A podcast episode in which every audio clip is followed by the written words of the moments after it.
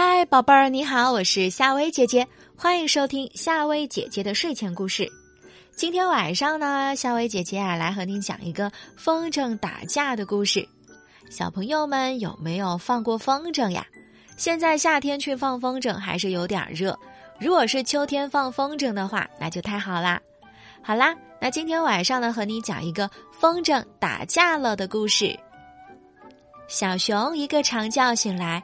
就被伙伴们拉着出去放风筝了，风暖暖的，吹在身上真舒服。大家的风筝很快就都飞上了天，他们在草地上跑着，拉动着手中的线，抬头看着天上的风筝。很快，他们的脖子酸了，手也累了，不想跟着风筝跑。我们去玩捉迷藏吧，蓝莓兔说。好，到那边小树林里去。花斑猫马上回答：“小熊，我的风筝你帮忙牵着吧。还有我的，我的也是，拜托了。”很快，小熊的手上就被塞了好几根风筝线。他乐呵呵地说：“你们去玩吧，我个子大，再多的风筝也拉不走我。”小树林里传来“一二三四五，藏好了吗”的声音。接着又传来几声“我找到你了”的喊声，小熊也往那边张望，可惜看不清楚。他还要照顾着手中的风筝。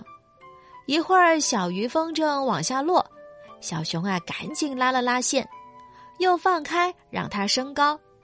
一会儿，老鹰的风筝跑偏，小熊又快点让它回来。不一会儿，他好像听到有争吵声。是花斑猫和粉红猪，小熊想了想，大声的喊：“快来呀，风筝打架了！”小伙伴们都赶来，想拉住自己的风筝，顾不了那么多了，快来一个跑开呀！小熊随便递给花斑猫一根线，又递给蓝莓兔一根，粉红猪也拿着一根，长耳朵狗又拉开一根，大家都朝四周跑去。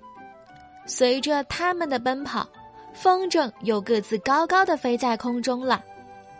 你们的风筝越来越高了，小熊说：“瞧，我把花斑猫的小鱼放得多高呀！”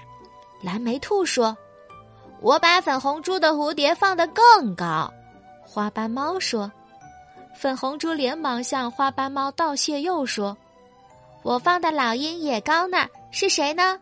我的，我的。”长耳朵狗一边拉着蓝莓兔的脸谱风筝跑，一边回答。小熊抬头看看自己的风筝，偷偷的笑了。好啦，宝贝儿，今晚的晚安故事就和你说到这儿。我是夏薇姐姐，晚安，明天见啦。